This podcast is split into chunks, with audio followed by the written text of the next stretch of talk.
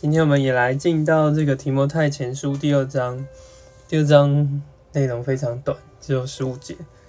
那主要讲了两个部分，第一个部分是劝提摩太有一个为人的祷告，就是一到七节讲到要为万人祈求、祷告、感谢，也为君王还有有权位的祷告，使他们我们。可以过一个十分敬虔、庄重、平静、安宁的生活。现在需要为我们掌权的祷告，让我们有一个稳定的社会，够适合过教会生活。像现在有疫情、停电，其实在很多动乱之中，哎，那我们教会生活如果又没有电，又没有又有疫情的话，那是没有办法正常的过了，那只能是各自的。追求，想那会就失了这个味道，Amen。啊，并且第四节一个很重要的经节，他愿意万人得救，并且完全认识真理。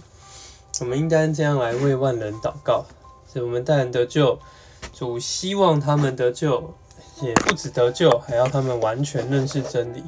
这也是我们带人这个。受尽之后，要成全人所做的，供应他们，就是要使他们能够认识真理。因为只有一位神，所以我们要做这个这样传扬福音的教师，将基督传扬到万邦，使他们能够认识真理。那八到十五节呢，开始讲这个教会中正常的生活，就是男人要无愤怒、无争论，随处祷告。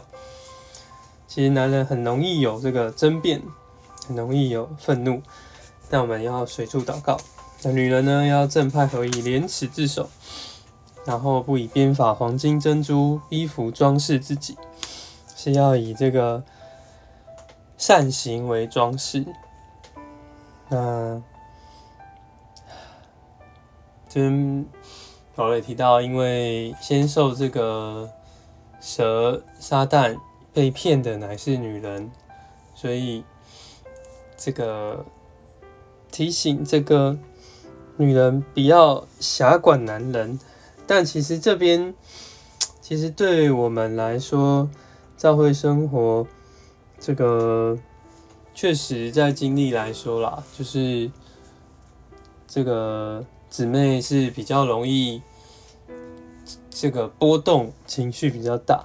所以说，虽然说姊妹可以来发起很多的事情，因为他们这个来鼓励弟兄做很多的事情是非常好的。不过最后呢，做决定还是交给在神面前负责的弟兄是更为合适的，免得因为一些情绪上常有的起伏波动而就做了很多。无法挽回的决定，当然弟兄也会有做错决定的事，也会有很多的时候是做错的。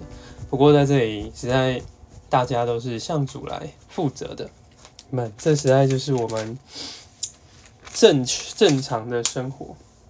阿门。谢主，主耶稣，你现在愿意万人得救，愿我们能够过这样敬虔的生活。哇，是来这样一个合适的教会生活，够带人得救、传扬福音，因为我们在这里蛮有这个祷告的风气。谢谢主，嗯。